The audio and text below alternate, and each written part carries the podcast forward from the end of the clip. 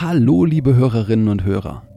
Jan und Chris, eure Wixpeditionäre, sind bald eure Wissensreisenden, denn das ist unser neuer Podcast. Schaut doch einfach mal vorbei. Ihr findet uns in eurer Podcast-App unter Wissensreisende und dann könnt ihr uns auch weiter zuhören und wir sehen uns sicher dort. Und jetzt viel Spaß mit der nächsten Folge Wixpedition. Wenn ihr schon immer wissen wolltet, wie eine magische Naturkatastrophe eine fantastische Welt erschaffen kann, und wenn ihr euch schon die ganze Zeit fragt, was ihr in den Zeiten der Isolation mit so rund 600 Stunden zu viel Zeit macht, dann haben wir die Antworten für euch. Ihr seid hier genau richtig. Wixpedition, huh, Wixpedition, huh, Wixpedi, Wixpedi, Wixpedition. Expedition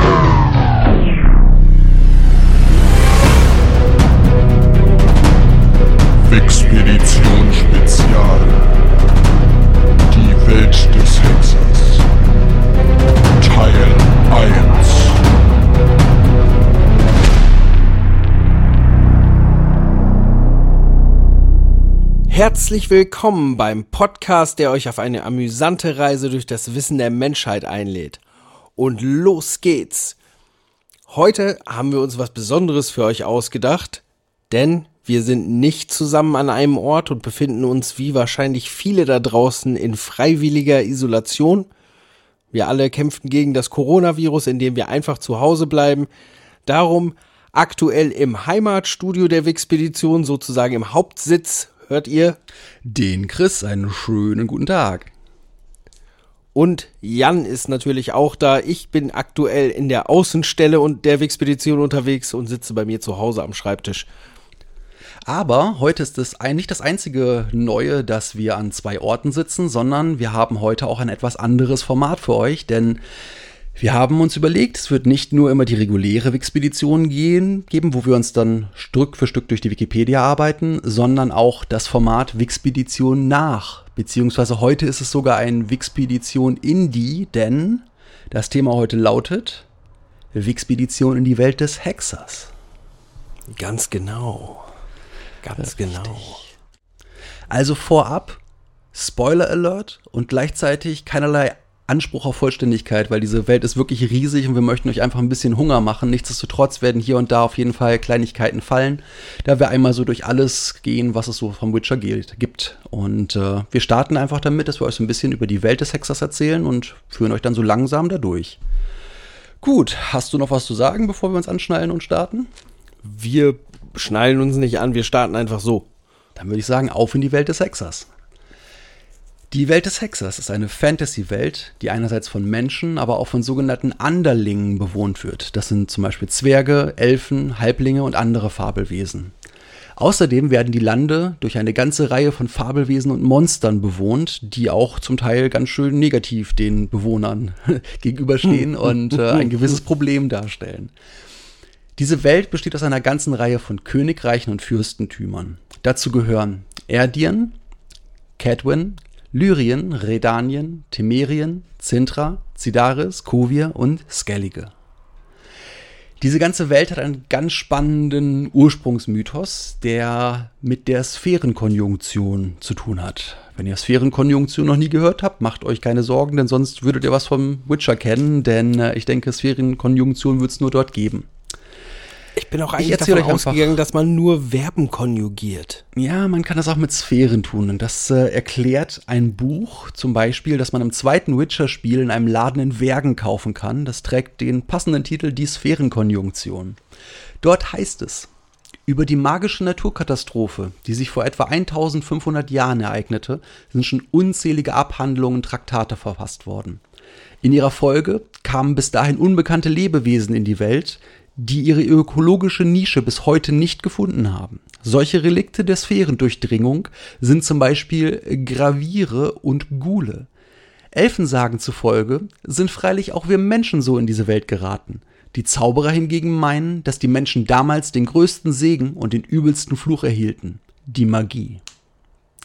Im Intro des dritten Teils der Reihe, also der Computerspielreihe in diesem Falle, wird die Sphärenkonjunktion auch nochmal angesprochen. Darin heißt es, äh, dass die damalige Konjunktion die Magie in die Welt brachte und dass die Menschen daraufhin begannen, eben diese zu erforschen.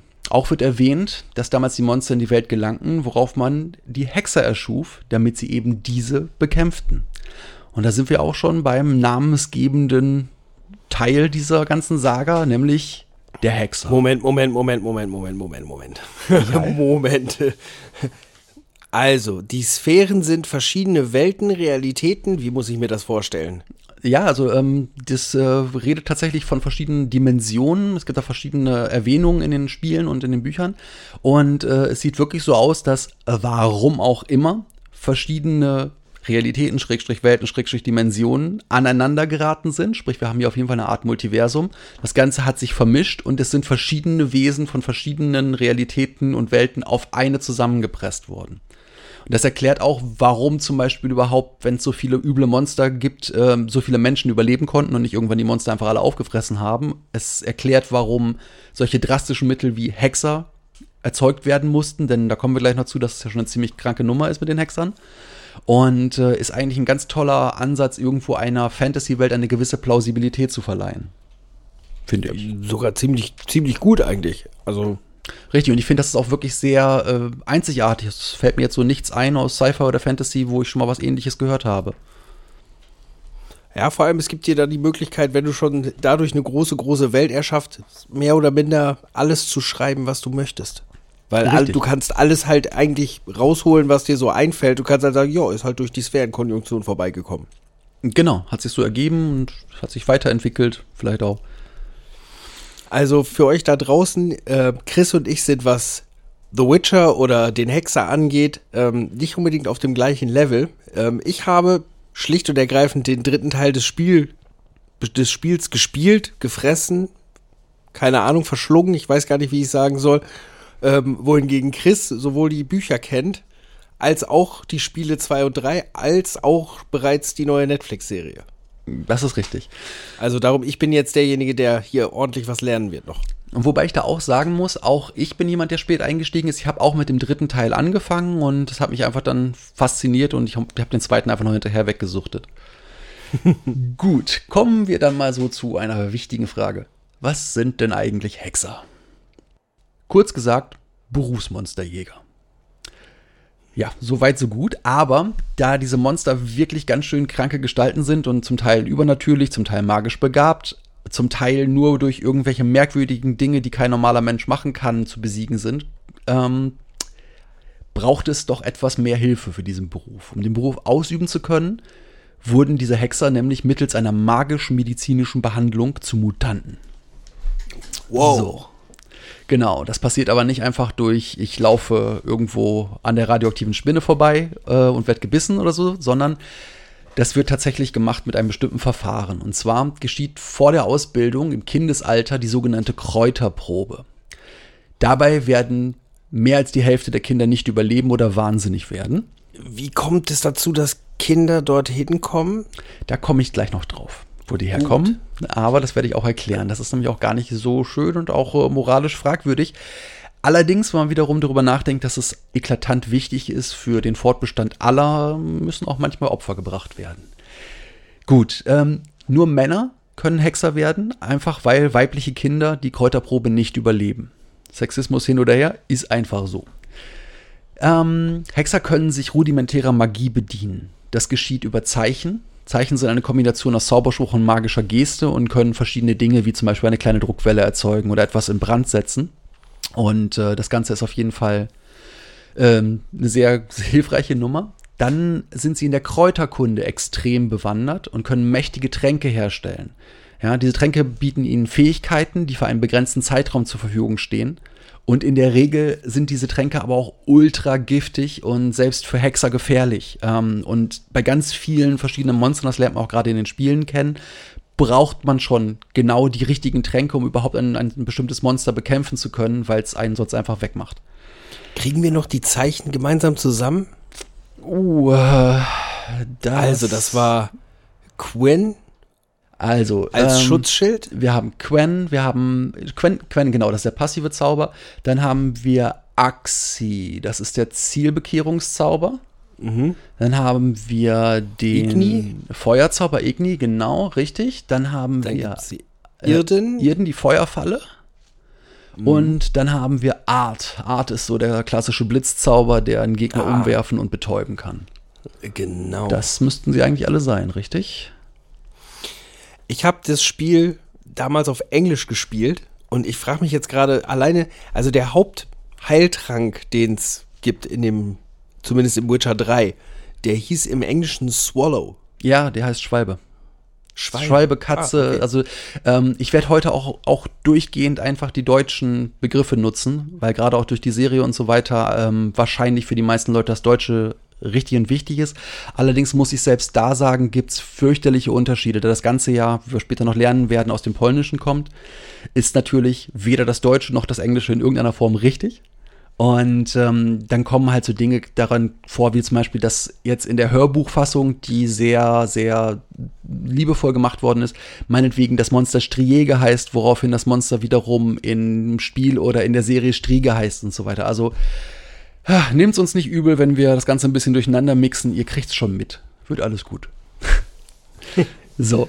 Ähm, Hexer sind nicht fortpflanzungsfähig. Das ist auch so ein bisschen das Ding, der Jan hatte ja eben schon angesprochen, wo kommen die eigentlich her? Weil ja, sie, sie werden unfruchtbar durch diese ganze äh, Kräuterprobe-Geschichte und durch den Umbau ihres Körpers. Ähm, allerdings haben sie wiederum auf der Plusseite eine erheblich gesteigerte Lebenserwartung. Also der Witcher, den wir noch kennenlernen werden, ähm, ist auch schon sehr, sehr alt und erfahren. Ähm, diese Hexer werden in sogenannten Schulen ausgebildet, die jeweils ein Wappentier haben. Geralt, der Hexer, um den es heute am meisten gehen wird, ähm, wurde in Kaer Morhen ausgebildet. Und äh, dort ist die Wolfsschule, dementsprechend das Wappentier ist der Wolf. Und in der Form hat er auch einen Kettenanhänger, der auch sehr ikonisch ist, der auf den Büchern ist, der auf den Spielen immer wieder zu sehen ist und so weiter. Und äh, dieser Anhänger ist nicht nur als Zeichen dafür, dass er ein Hexer ist und ein Hexer der Wolfsschule ist, sondern auch äh, hat es noch zusätzlich magische Fähigkeiten, sprich, wenn Bedrohung magischer oder übernatürlicher Natur drohen, dann äh, vibriert und leuchtet dieses Anhängsel. So, dann haben wir noch so als Besonderheit bei den Hexern, äh, dass sie immer zwei Schwerter besitzen und bei sich führen. Ja, auch ganz interessant, im Spiel hat er die immer irgendwie auf dem Rücken, beide Schwerter, was eigentlich für den Kampf total unplausibel ist. Und in den Büchern erstaunlicherweise ist es auch immer so, dass er nur ein Schwert führt und das andere Schwert bei seinem Pferd bleibt. So, der Grund für, für die zwei Schwerter ist, dass das Stahlschwert für nicht magische normale Gegner und Menschen und so weiter ist und das Silberschwert für magische und übernatürliche Gegner, die zum Teil von Stahl nur sehr wenig oder gar nicht verletzt werden können. Dazu ist auch noch für den Klugscheißer zu sagen, ja, es muss eine Silberlegierung sein, ein Silberschwert wäre viel zu weich. so. Ähm, überall in dieser Damit ganzen hast du jetzt auf jeden Fall in alle Schmiede in unserer Fangemeinde glücklich gemacht. Ganz genau. Ihr könntet uns mal erklären, wie viel Stahl man eigentlich in einem Silberschwert braucht und wie man das hinkriegt, dass man gleichzeitig die äh, monsterverletzende Wirkung von äh, Silber hat und gleichzeitig die Stabilität, um halt eben doch das Ding auch als Schwert benutzen zu können, ohne das jedes Mal gleich wegschmeißen zu müssen. Genau, Sonst das ist die Frage an alle Waffenschmiede da draußen. Sagt uns, wie es läuft. Richtig, genau. Brauche ich einen Köcher einmal Schwerter, um gegen Monster zu kämpfen? Fragezeichen. so, überall in der Welt des Hexers äh, werden Aufträge zur Monsterjagd erteilt. Das ist so etwas, das vollkommen normal ist, dass äh, ein Hexer, wenn er durch die Dörfer und durch die Lande zieht, um sein Geld zu verdienen, einfach von Dorf zu Dorf geht, dort mit dem Dorfältesten, mit dem Meier spricht und ähm, fragt, ob es Aufträge gibt. Und ähm, diese Geschichte ist auch sehr, sehr teuer für die Dörfler. Also da muss erheblich zusammengeworfen werden. Hexer verdienen sehr gut. Dafür leben sie auch sehr gefährlich. So, jetzt zurück zu der Frage, wo kommen die eigentlich her, diese Kinder? Hexer rekrutieren sich häufig aus Waisen und aus armen Kindern.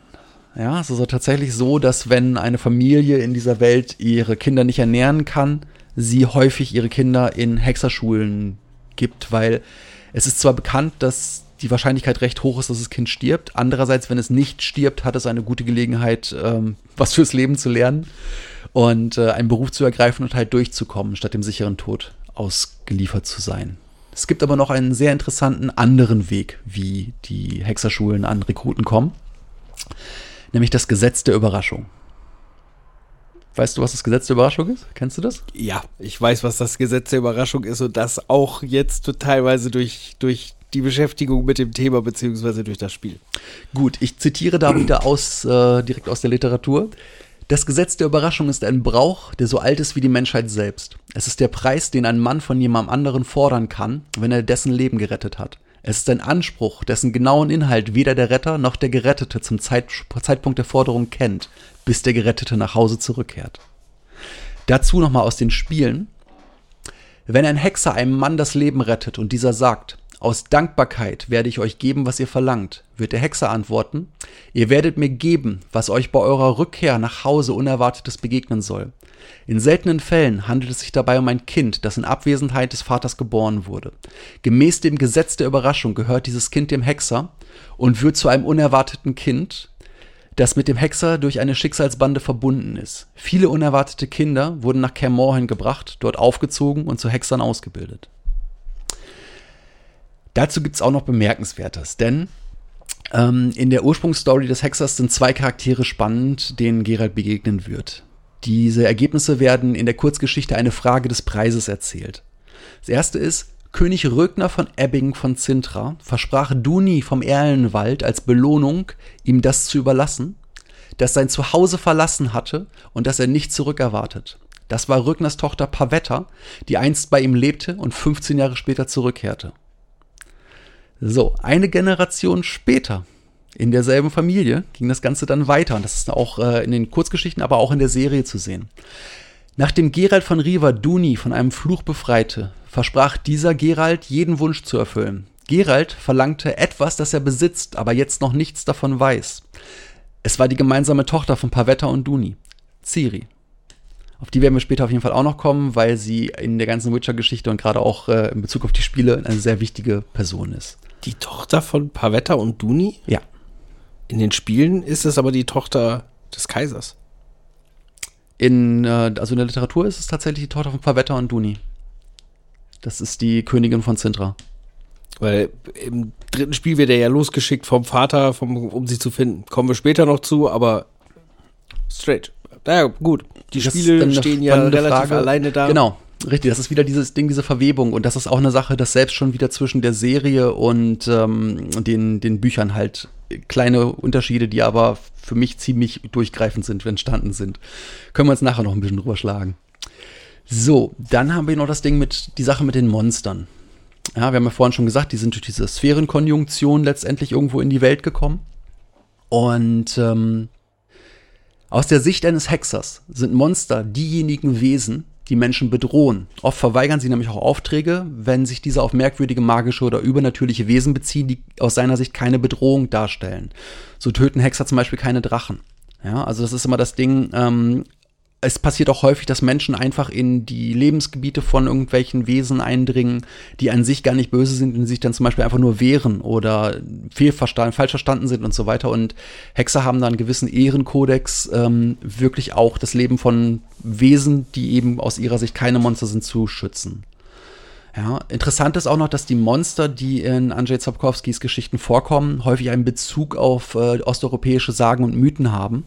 Dementsprechend ähm, ganz viele dieser Sachen, wenn man darüber mal so ein bisschen googelt, findet man raus, dass die in, in was ich Märchen oder Mythen sind, die wir einfach nicht gehört haben, weil die in unserem Kulturkreis schlicht und ergreifend nicht bekannt sind, die aber so in der östlichen Mythologie durchaus ähm, schon mal erwähnt wurden und auch in ihrer Art und Weise passend dann eingewoben werden.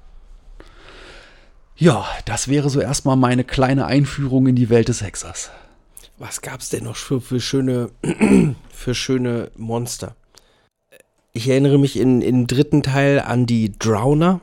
Ja. Ich weiß nicht, wie die im Deutschen heißen, diese, die immer so in Sümpfen, Sümpfen waren. Blaue Typen. Ja. Auch unter Wasser ziemlich viel unterwegs. Ich glaube, die hießen Ertrunkene.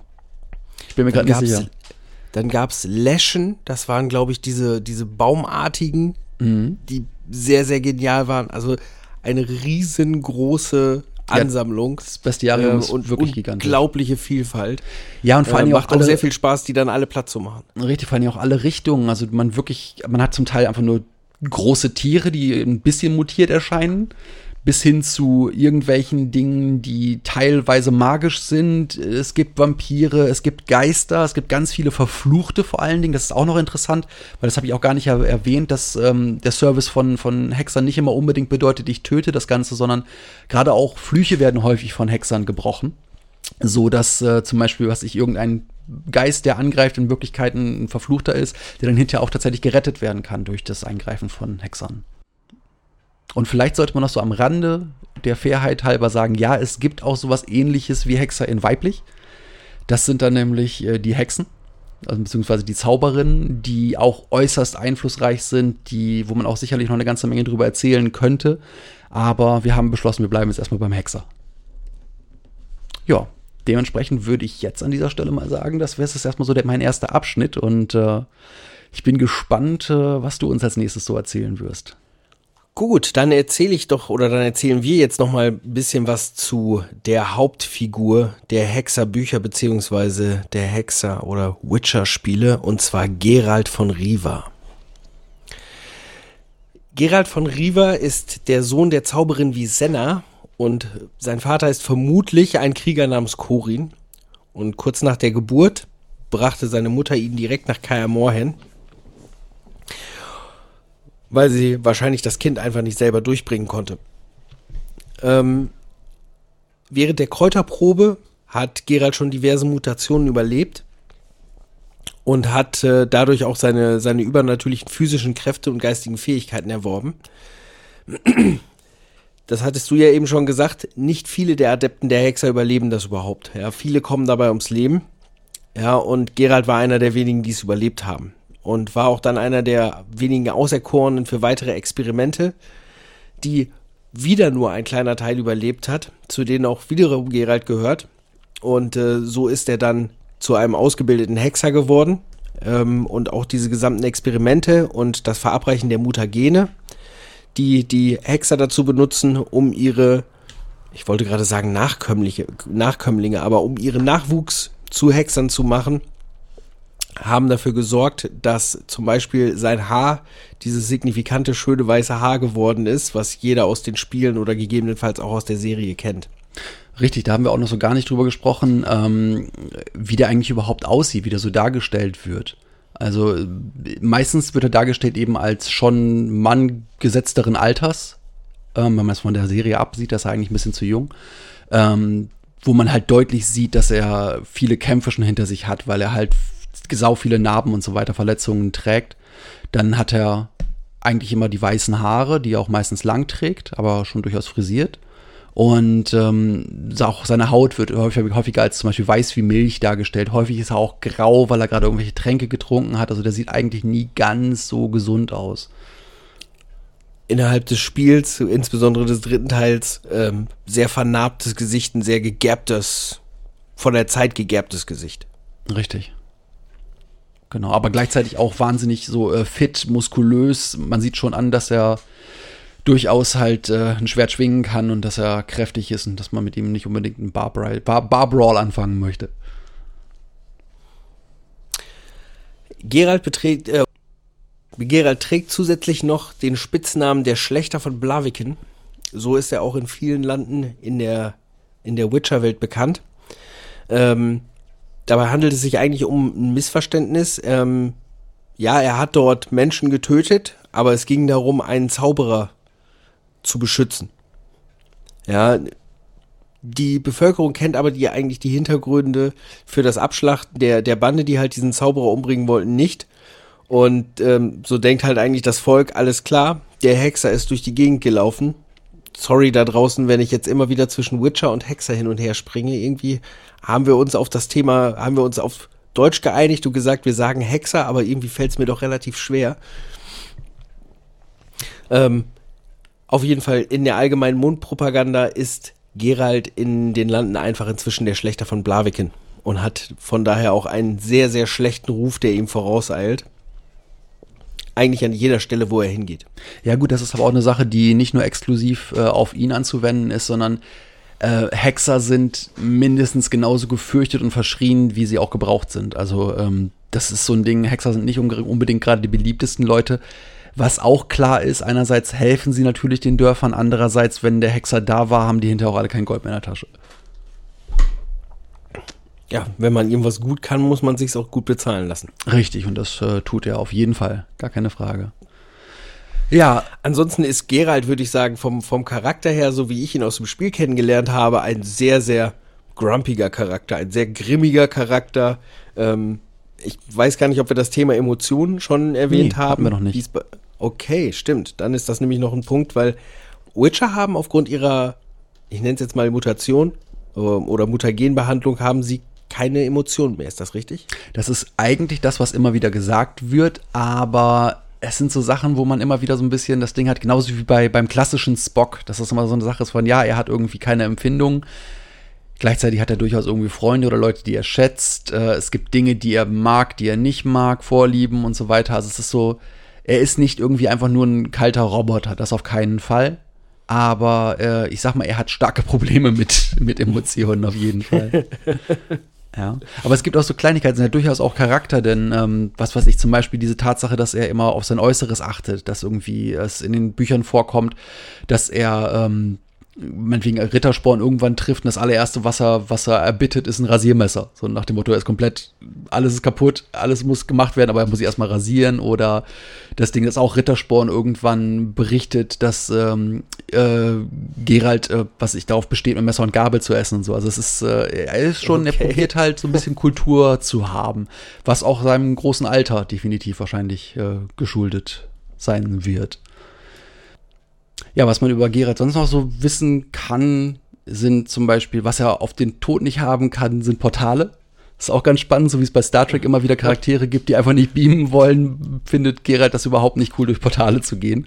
Was er aber immer wieder muss, weil das ist eine der Möglichkeiten, die ähm, Zauberinnen haben, um äh, halt schnell von A nach B zu reisen. Und dementsprechend kommt er manchmal einfach nicht drum herum. Zauberinnen, da sind wir auch bei so einem interessanten Ding, weil Zauberinnen immer wieder in Geralts Leben auftauchen und auch immer wieder so als Love Interest bei Geralt äh, da sind. Generell so Frauen sind eine Geschichte, die auch, auch immer wieder in den Romanen, auch in den Spielen vorkommen. Können ja mal so die wichtigsten aufzählen. Ich denke mal, klar, Nummer eins ist Jennifer, auf jeden Fall, würde ich sagen. Oder was sagst du?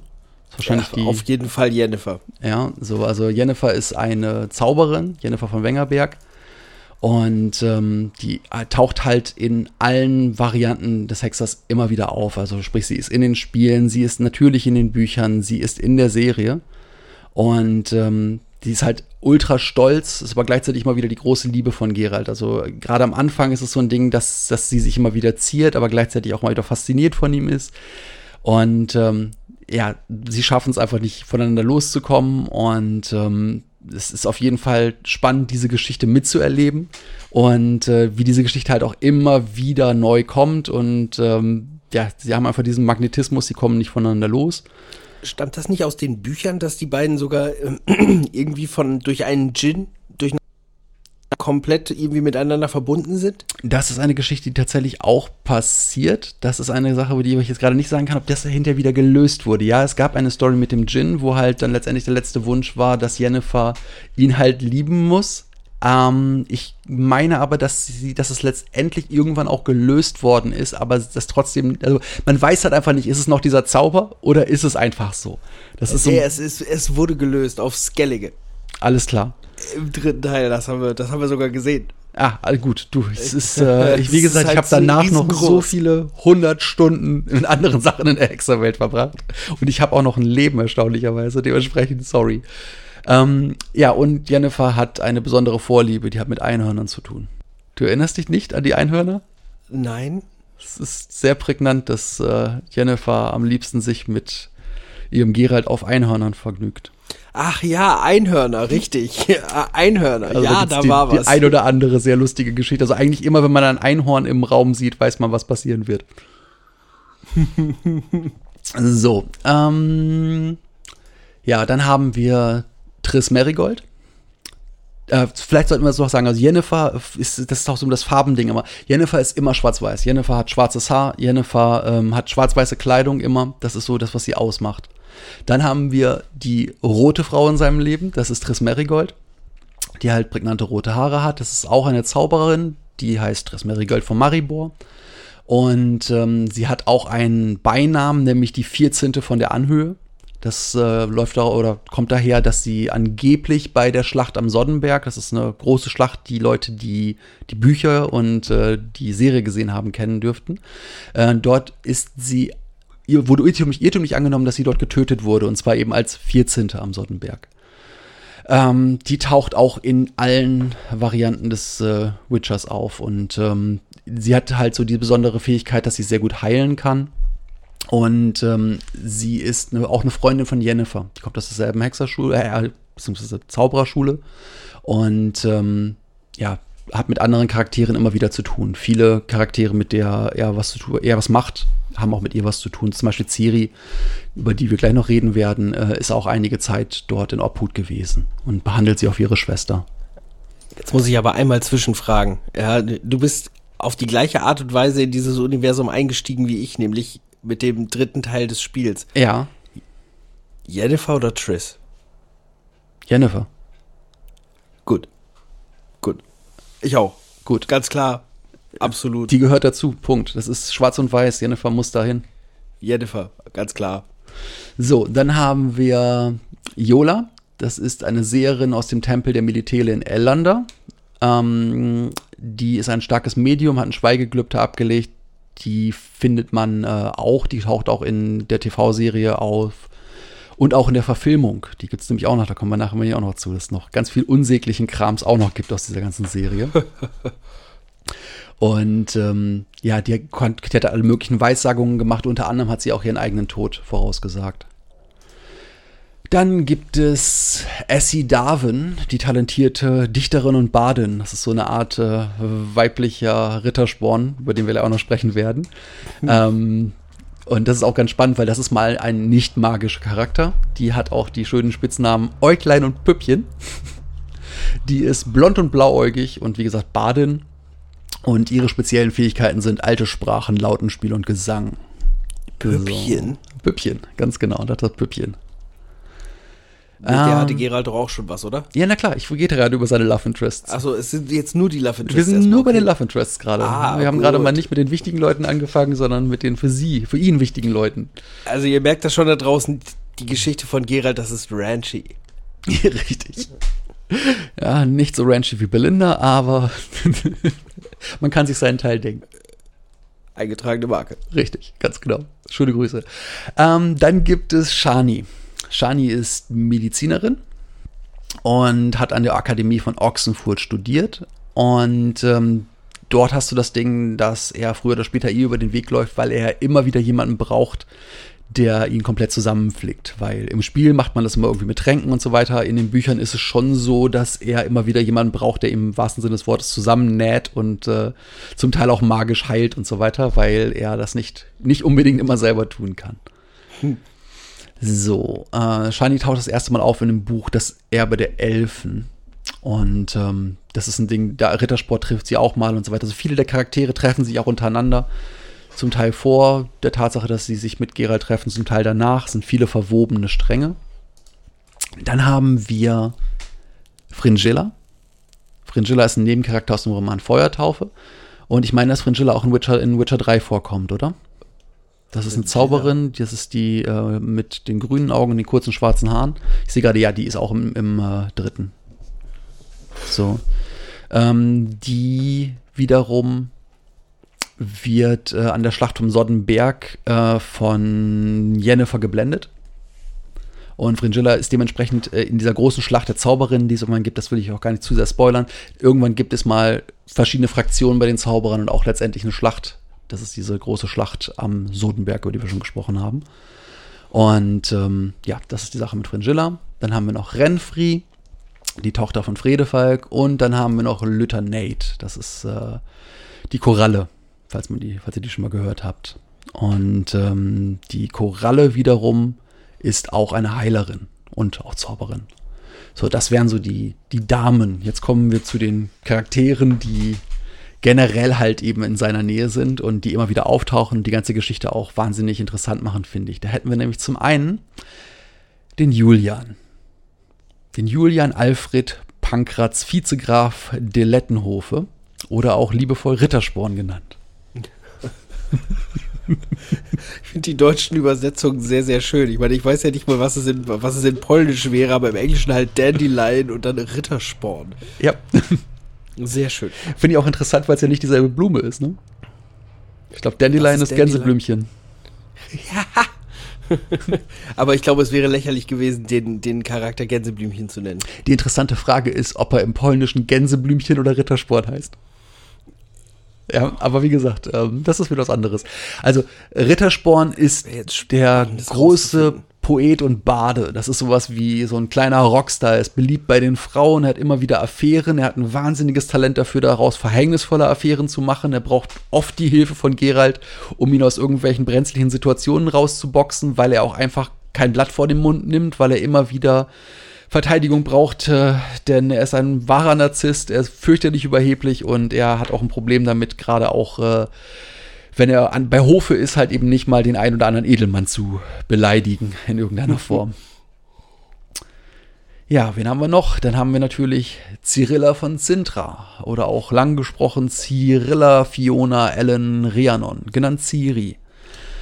Die ist äh, gerade in der Pentalogie neben Geralt so die wichtigste Figur der Geschichte. Wir haben ja vorhin schon erfahren, das ist die Tochter von Pavetta und, und ähm, dem Igel. Also sprich, ähm, ah, wie hieß er denn noch? Vorhin hat es noch gesagt. Ähm, Duni. Duni, genau, Duni. Ja, ähm, und äh, Cyrilla wächst letztendlich in Kermorhen auf und da sie ja kein, kein Hexer werden kann, wird sie letztendlich im Kampf ausgebildet, hat aber nicht ähm, diese klassischen magischen Fähigkeiten, die ein Hexer hat. Allerdings stellt sich später heraus, dass sie ähm, durch ihre Gene großes magisches Potenzial hat. Ähm, denn sie trägt letztendlich elfische Gene in sich, wie wir später irgendwann erfahren. Was haben wir da noch zu? Fällt dir noch was ein zu Cyrilla, was ich vergessen habe? Eigentlich sonst nicht mehr viel. Ähm, kommt auf jeden Fall später noch, denn Siri, so wie wir sie wahrscheinlich besser kurz ab sofort nennen, Ja, ist ja einer der wichtigen Charaktere im dritten Teil des Spiels. richtig. Ähm, auch da mal zur Beschreibung, die wird äh, beschrieben als, dass sie giftgrüne Augen hat, aschblondes Haar und ähm, sie behandelt Geralt über weite Strecken wie ihr Vater und Jennifer wie ihre Mutter. Ja, Siri hat aber auch die Kräuterprobe bestanden, oder? Auch wenn sie ja kein Hexer werden kann, aber sie hat, glaube ich, trotzdem die Kräuterprobe gemacht, oder? Nee, sie ist in der Hexerkunst trainiert worden, aber sie hat nicht die Mutationen. trainiert worden. Ja, und ähm, sie hat halt dieses Ding, dass sich irgendwann rausstellt, dass sie elfische Gene hat. Und ähm, weil sie dadurch magisches Potenzial hat, wird sie von Jennifer in Magie unterrichtet. Deswegen hat sie halt so ein bisschen was von beiden Welten. Sie ist so ein Halbhexer, halb, halb ähm, Zauberin. Ein Kampfbastard, der zaubern kann. Ja, richtig. Ja, Duni haben wir jetzt schon mehrfach gehört. Da nur so ein kurzes Ding zu der Backstory. Duni selber ähm, ist verzaubert worden, ist dann halt als Igel bekannt gewesen, weil er in eine Igelform verzaubert worden ist. Und letztendlich ähm, gibt es dort eine Geschichte, wie Geralt letztendlich mithilft, ihm von diesem Fluch zu befreien. Das ist also auch der Grund, warum er dann äh, Ciri als Kind der Überraschung für sich beanspruchen kann. Und das sind für mich jetzt erstmal so die wichtigsten Figuren, die uns wirklich auch länger und, und dauerhaft äh, mit Story begleiten. Ja, Ich glaube, als wichtige Figur fällt mir sonst nur noch Wesemir ein. ja, Derjenige, der Geralt in den Hexen, Hexerkünsten ausgebildet hat. richtig. Im Grunde so der, So eigentlich in der Wolfsschule so sein Ziehvater ist eigentlich Richtig. so ein bisschen. Ja, bei der Wolfsschule ist auch so, dass wir eigentlich gerade, wenn wir es aus den Spielen her kennen, kennen wir die Wolfsschule im Grunde mehr oder weniger nach ihrer Zerstörung. Da ist ja, ist ja fast nichts mehr über. Ja, das würde ich sagen, ist erstmal so ein bisschen das Ding zu den Charakteren. Es gibt außerdem noch ähm, die Katzenschule, die Bären, gibt es glaube ich auch, Bärenschule. Greif. Ja. Und- Und oh, oh, gab es nicht noch irgendwas Insektoides? Äh, Oder gab es nicht noch Schlange? Ich bin gerade nicht, nicht sicher. Ich, ich habe irgendwo im Hinterkopf, dass es irgendwas Insektoides auch gab. Insektoides? Ja. Also ich, ich weiß es halt aus dem Spiel, weil du immer deine, deine Rüstungssets waren entweder Katze, Wolf oder Bär. Also leichte Rüstung, mittlere Rüstung und schwere Rüstung. Ja. Ich weiß, es kann auch sein, dass es so, eine, so ein mythisches Ding war, dass es die vielleicht mal gegeben haben sollte. Also ich habe jetzt hier gerade mal eine Quelle gefunden, die sagt, wir haben die Wolfschule aus Kermorhen, wir haben die Katzenschule, da ist das Hauptquartier Schloss Stügger. Dann haben wir die Greifenschule, das ist, äh, die wird in, also sitzt in Höhlen in den Amelbergen. Dann haben wir die Vipernschule. Und da ist unbekannt, wo genau das Hauptquartier ist. Die kommt irgendwo aus Nilfgaard. Ja, das ist, du hast ja vorhin schon gesagt, dass wo die Schlangen äh, das sind. Und dann haben wir die äh, Bärenschule, die irgendwo auf Genau. Skellige ist. Ja, das sind die, die mit den dicken Rüstungen. Genau, die haben den, die die sehen auch die Besonderheiten sind, dass die mächtige Kämpfer sind, spezialisiert sind auf schwere Rüstung, harte Schläge und den Berserker-Kampfstil können. Ja, Ber- Berserker-Kampfstil, sehr schön. Ja, also das sind so die, die, die Tanks. Ja, wohingegen eigentlich so die, die äh, Wolfsschule als guter Arounder bekannt sind. Das sind so die, die ja probiert sind, eigentlich ein bisschen gewichtet zu sein. Das kennen wir eigentlich auch von Geralt so, dass er nichts übertrieben gut kann, aber so ziemlich alles kann. Ja, genau. Das ist so der MacGyver unter den Hexern. Mhm. McWitcher. Ganz genau. Witchgiver. Ähm, oder so. Ähm, gut. So viel zu Geralt in a nutshell quasi.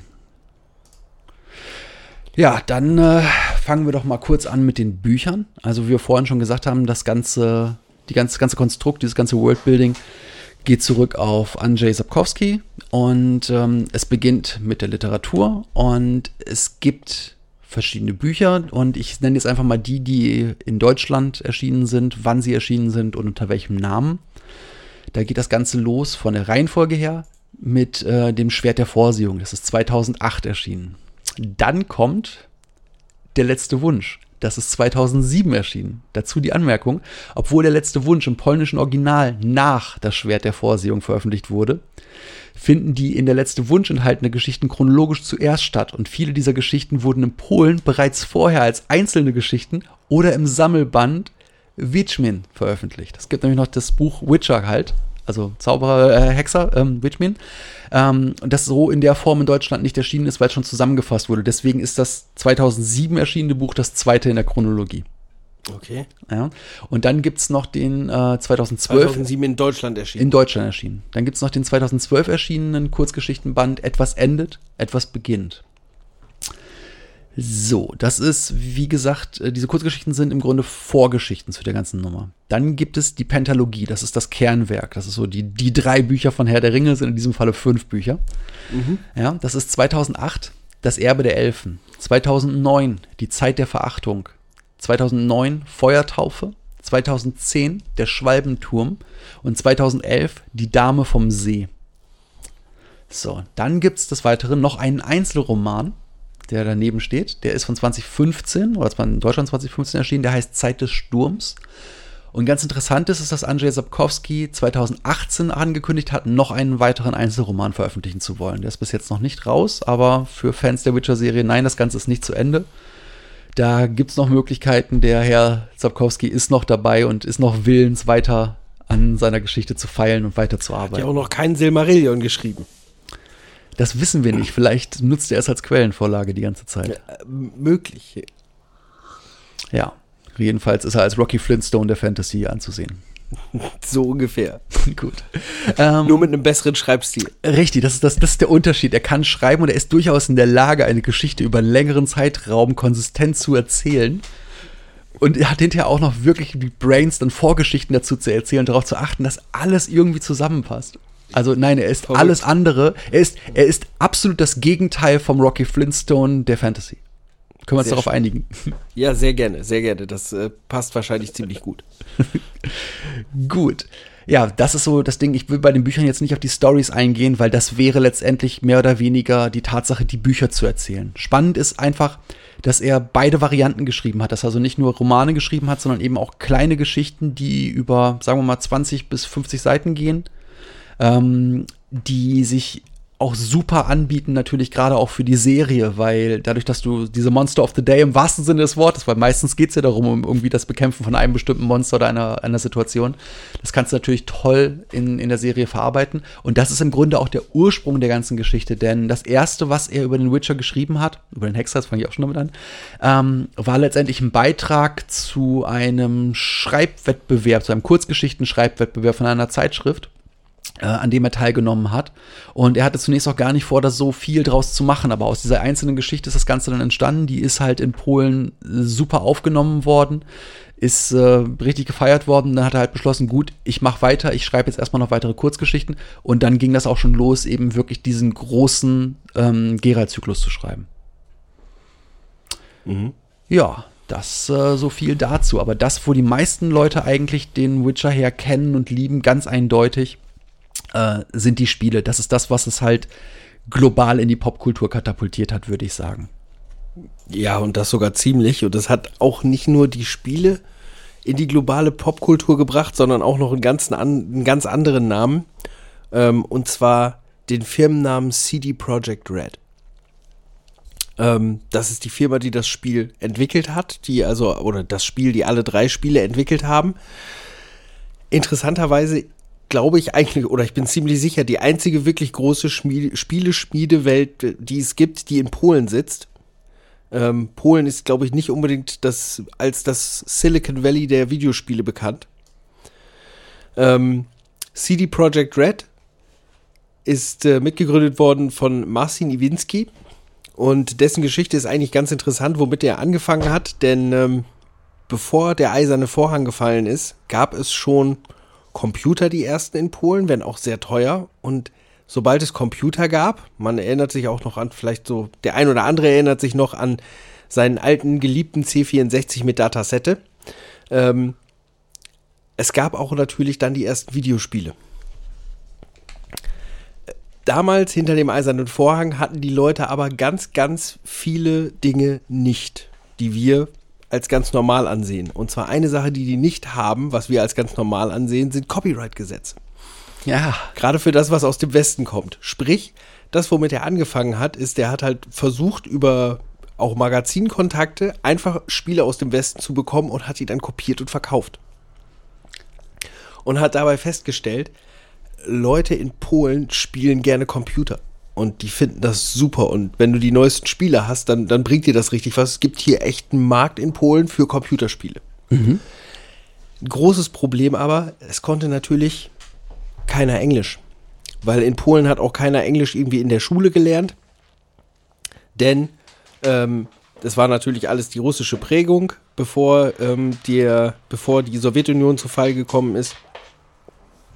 Und dementsprechend hatte er das große Problem, dass viele Spiele oder gerade auch zu dem Zeitpunkt, als die Komplexität der Spiele anfing langsam anzusteigen, dass die halt auf Englisch waren.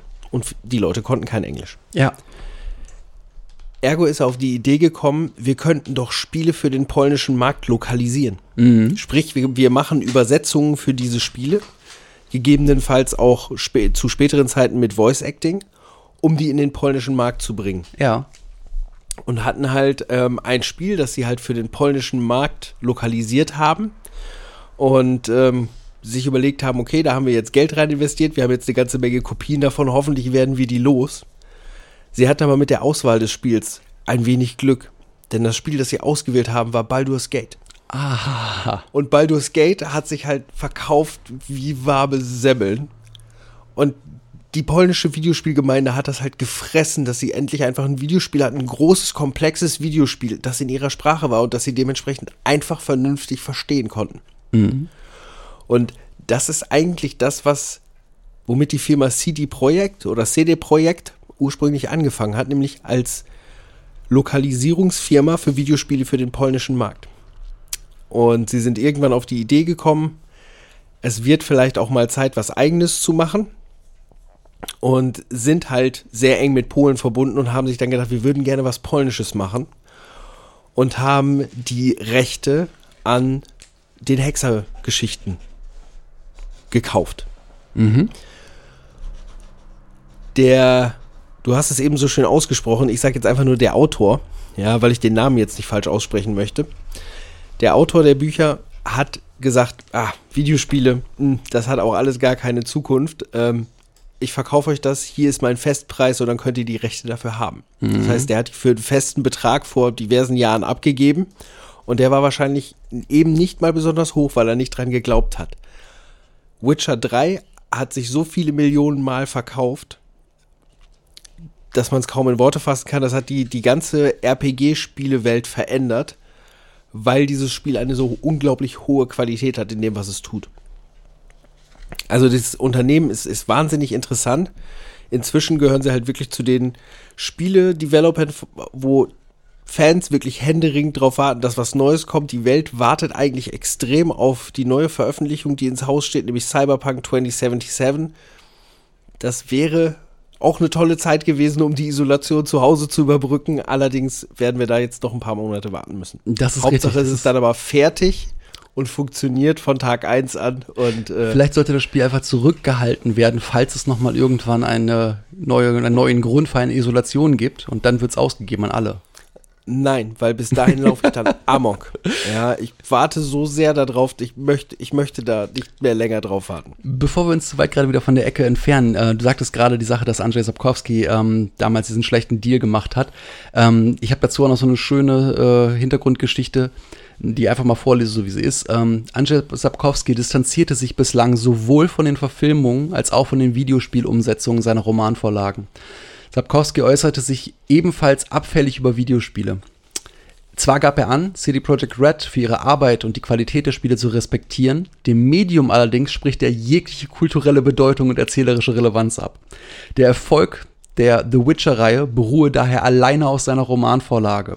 Denn ein Videospiel erfüllt einen anderen Zweck als ein Buch. Es funktioniert anders. Wie viel Substanz kann man in sein Skript packen, wenn der Held durch einen Wald läuft und mit einem Eichhörnchen redet?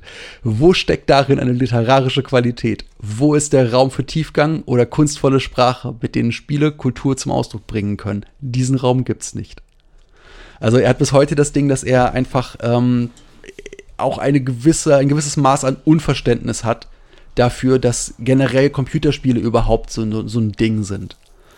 Ja, und ähm, dementsprechend, das ist äußerst interessant, dieses, diese Ambivalenz zu haben, dass einerseits halt ähm, grundlegend das Ganze so erfolgreich ist und so gefeiert wird und derjenige, der es erschafft, das, das ja gerade mal akzeptiert oder gerade mal äh, toleriert, aber das überhaupt nicht toll findet. Also es gab, glaube ich, letztes oder vorletztes Jahr dann auch noch mal eine Klage, ähm, wo es darum ging, dass er dann doch Royalties haben wollte. Aber ähm, das ist, glaube ich, komplett abgewiesen worden, weil die haben halt einen Vertrag und er hat das nun mal für die Rechte nun mal für das verkauft, was er, was er damals haben wollte. Und naja, Vertrag kommt von Vertragen. Das Ja. ist dann halt so, wie es ist. Richtig, ganz genau. Ja, ich guck mal so hier auf unsere Studiouhr und äh, muss auch sagen, ich glaube, das Thema war zu groß für eine Folge. Also wir sind auf jeden Fall noch lange nicht durch mit unseren Möglichkeiten, mit dem Stoff, den wir hier liegen haben, aber wir vertrösten euch mal bis zur nächsten Folge und ähm, sagen bis dahin, bleibt gesund, bleibt zu Hause, wenn ihr es nicht unbedingt anders müsst, Und noch viel wichtiger, bleibt neugierig. neugierig. Bis zum nächsten Mal. Es verabschieden sich der Chris. Und der Jan. Tschüss. Ciao.